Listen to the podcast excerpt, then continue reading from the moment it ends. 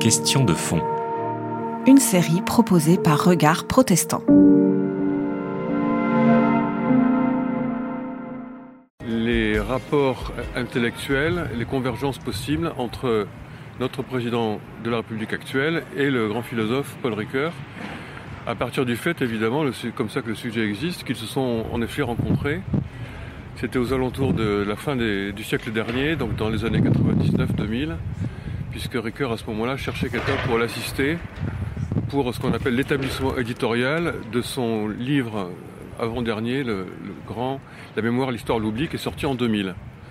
Et donc c'est Emmanuel Macron qui a été chargé de ça, c'est-à-dire euh, relire euh, les notes, la bibliographie, euh, vérifier donc la fiabilité de, tous ces éléments. Et il en est d'ailleurs vivement remercié par Ricoeur en introduction du volume. Alors à partir de là, il a établi en effet qu'ils se sont rencontrés non seulement pour ce travail-là, mais aussi pour échanger en profondeur sur des, enjeux de, philosophes et que, outre même la philosophie, on peut considérer qu'Emmanuel Macron est devenu, comme dit maintenant sa famille, plus de 15 ans plus tard, un, ami de la famille qui était invité à ce titre au repas dominical euh, autour de, la grande table euh, que, réunissait Paul Ricoeur. Et donc à partir de là, on peut effectivement se demander quelles sont vraiment les convergences ou pas entre cet homme politique et, ce philosophe. Ils ont travaillé ensemble et en attestent des... Bon, non seulement ils ont dialogué oralement, si j'ose dire, mais aussi par écrit. Et donc au fond Ricoeur, on, on trouve des archives et en particulier une correspondance euh, des lettres que Emmanuel Macron a écrites à Paul Ricoeur sur le fond de, ce livre. Donc euh, c'est établi. Ricoeur a pu avoir une influence sur la pensée d'Emmanuel Macron en ce qui concerne le politique. Qu'est-ce que c'est que le politique?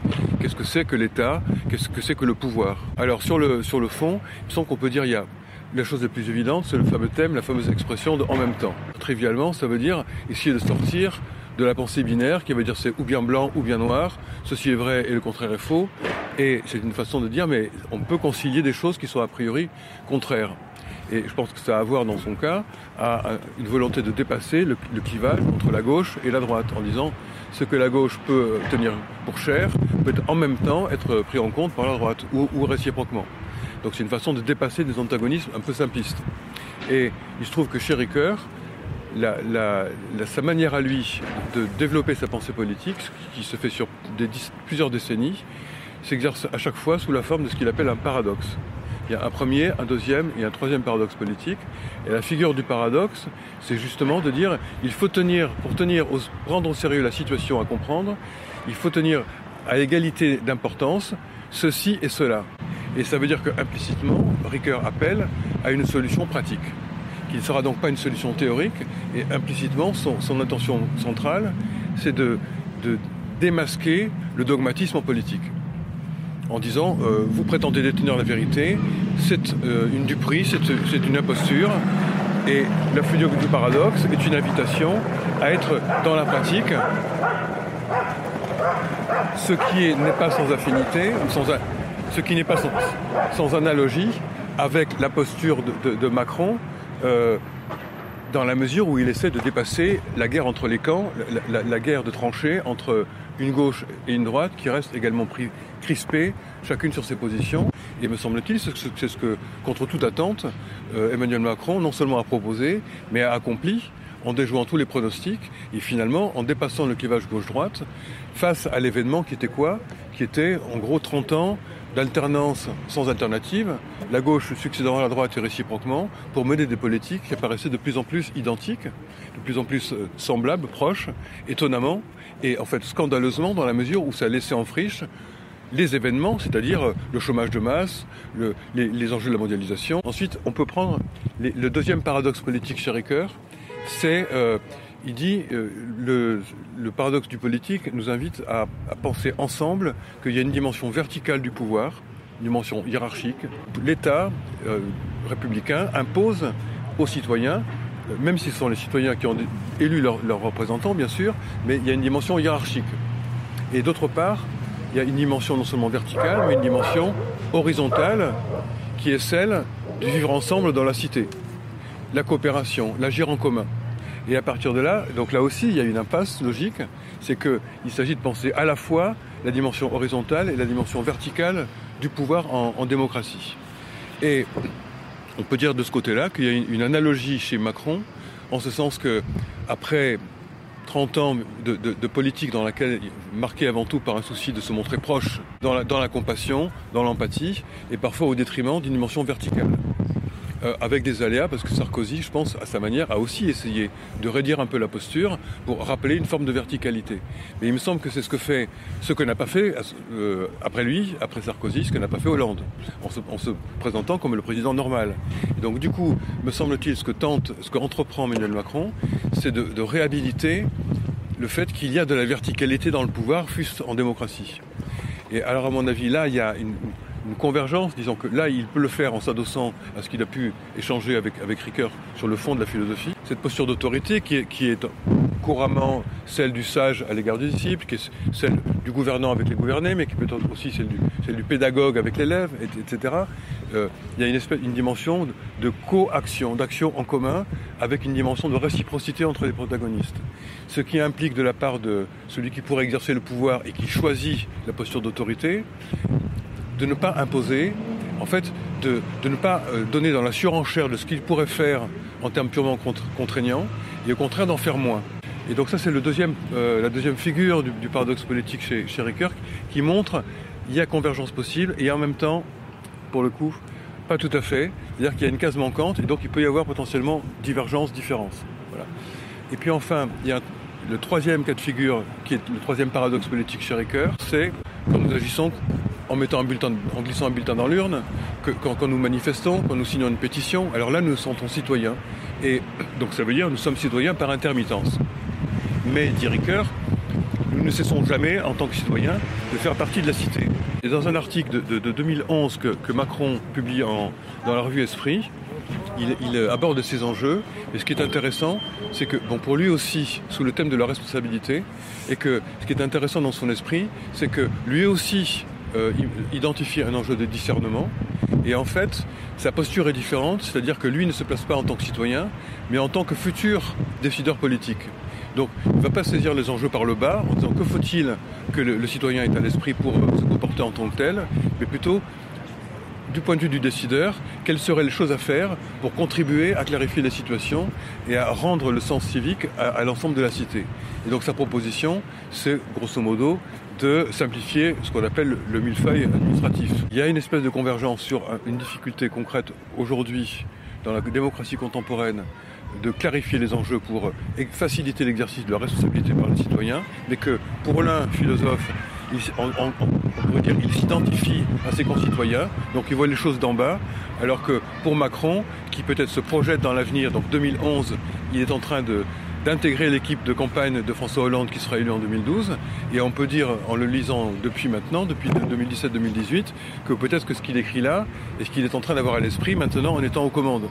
Et à partir de là, on voit que sa posture n'est pas depuis euh, la posture d'en bas, mais la posture d'en haut, c'est-à-dire de celui qui est en capacité de, de décider pour les citoyens. Paul Ricoeur est un grand philosophe. Et donc, et, en tout cas dans sa posture euh, de pensée, je, pense qu'il est, bien au-delà de toutes les catégories de la, vie politique quotidienne. Donc ce serait extrêmement réducteur de prétendre mettre, euh, assigner la pensée politique de Ricoeur aux cases, aux catégories du débat politique euh, quotidien. Ça ne rentre pas. Et je peux donner un, exemple de ça, c'est que il y a aussi une convergence entre Macron et Ricoeur dans une adhésion commune, donc chez l'un comme chez l'autre, à ce qu'on appelle le libéralisme politique. Le libéralisme politique n'est pas le libéralisme économique. Le libéralisme politique, ça veut dire l'État est dans son rôle, mais il laisse de la liberté à ses marges. Pourquoi? Parce qu'il fait confiance à la société. Donc il n'a pas à mettre son nez partout. Donc ça veut dire qu'il reste de la marge de manœuvre. Pour le dire autrement, ça veut dire que dans euh, une société libérale, avec au sens libéralisme politique, euh, tout n'est pas politique il y a des choses qui relèvent des choix libres entre citoyens, et donc l'État n'a pas à mettre son nez là-dedans. Bon, alors ça c'est un point de convergence entre Ricoeur et Macron, mais ce que fait, me semble-t-il, de façon implicite, mais de façon assez euh, démontrable, c'est que euh, Ricoeur, toujours avec cette pensée du, paradoxe, en fait, il ne va jamais avancer une idée seule, mais toujours une idée et son quelque chose qui, qui va la contrebalancer. Et donc d'un côté, il y aura libéralisme politique, et de l'autre côté, il y aura socialisme. en tout cas dans les années 70-80. Ça veut dire que d'un côté il y aura la liberté et de l'autre côté il y aura l'égalité. Et on a vu tout à l'heure que qu'est-ce qui fait qu'est-ce qui permet de tenir les deux pôles ensemble? Ce sera la fraternité. Donc nous sommes en plein dans la devise républicaine, liberté, égalité, fraternité. Il ne s'agit pas de faire de Ricoeur l'espèce de surmoi philosophique qui, qui serait en train de dévisager euh, l'action du président euh, comme une instance de jugement. Il ne s'agit pas de ça. Euh, mais inversement, on peut voir que ça, ne rentre pas dans les cases et donc c'est tout à fait impropre de prétendre réduire Paul Ricoeur à l'état de, que ce soit le surmoi philosophique dont je parlais à l'instant, qui serait critique par rapport à Macron, ou que ce soit inversement le penseur prétendument officiel du règne Macron. Ce serait absurde dans les deux cas. On peut dire premier épisode, dans les années 50-60, euh, publie euh, Histoire et vérité, qui est un recueil de textes, euh, philosophiques évidemment, mais il se trouve que à mi-parcours du, livre, il y a trois articles qui sont regroupés sous l'intitulé Perspective théologique l'image de Dieu et l'épopée humaine, le socius et le prochain, qui est un commentaire philosophique de la parabole du Samaritain, et puis le christianisme et le sens de l'histoire. Et alors il est évident, et donc euh, après coup je, l'ai entendu dire, que évidemment qu'il a été sévèrement critiqué par la Sorbonne laïcarde pour mélanger les genres. Donc à partir de là, alors même qu'il ne s'agit pas de, théologie, il s'agit d'un commentaire philosophique, mais sur un corpus qui est en l'occurrence biblique. Dans les années 90, euh, il publie séparément 12 conférences qu'il a prononcées, euh, les Gifted Lectures en Écosse, qui est en 88-89. Donc il y en a 12. Et les 10 premières sont publiées sous la forme d'un livre qui s'appelle Soi-même comme un autre. Et puis les deux dernières vont être publiées séparément sous le titre Amour et justice, parce qu'elles sont, orientées vers une thématique biblique. Et on pourrait dire, pour faire court, la justice, c'est l'Ancien Testament, l'amour, c'est le Nouveau. Et donc, il ne le dit pas comme ça, mais c'est tout à fait euh, en filigrane, on peut lire ça.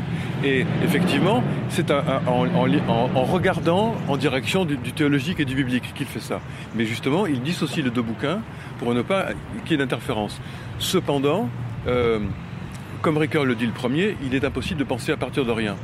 Donc pour Ricoeur, euh, on ne peut penser qu'en se retournant euh, sur le parcours antérieur, sur la culture dont on est issu, sur l'éducation qu'on a eue. Et donc, dans son cas, il y a deux choses, il le dit explicitement. Il y a la culture antique, et puis il y a la culture du judéo-christianisme, l'imagination capable de réinterpréter nos traditions pour inventer l'avenir. C'est un, mouvement absolument récurrent auquel il appelle des, centaines de fois. Euh, c'est un mouvement philosophique, c'est une proposition d'invention ensemble de l'avenir, mais on peut dire que c'est exactement le geste de la réforme, de la réforme protestante, qui n'a pas justement prétendu à une, faire table rase, mais au contraire à réinterpréter, enfin, comme on disait, revenir aux sources, retour ad fontes. Donc ça veut dire réinterpréter en fonction de ce que nous sommes aujourd'hui, cet héritage qui est bien antérieur. Et donc là, il y a un geste qui est très ricurien, comment être capable de réinterpréter, comme a pu le faire la réforme, en, fait en décapant tout ce, qui a pu se sédimenter dans l'intervalle comme tradition qui empêche de voir, le, mot important chez lui, c'est vivant, au sens de la métaphore vive par exemple, au sens de la métaphore euh, et de l'imagination qui, est inventive. Il me semble que non. Et qu'il serait beaucoup plus. L'indice qu'on a à ce sujet, c'est dans un, texte qu'il avait publié dans l'hebdomadaire Le 1, il y a, en 2016, euh, où il parle du roi décapité. Donc à la Révolution française, euh, les révolutionnaires décapitent le roi. Et donc pour lui, c'est ce que les Français, dont, dont, les Français ne voulaient pas. Et alors il ne dit pas, mais on peut supposer qu'il y a quelque chose comme une volonté de sa part de restaurer non pas le sens vif des héritages antérieurs, mais de restaurer une figure verticale, une figure jupitérienne, on pourrait dire peut-être une, figure Louis XIVe, qui aurait été décapité à la Révolution française et qui, aurait, qui ne serait pas sans, analogie avec sa posture à lui de président euh, jupitérien. Quoi. Voilà, mais après il faut laisser ça en, point de suspension parce que ce n'est pas écrit, ce n'est qu'une hypothèse de lecture. C'était Question de fond, une série de regards protestants.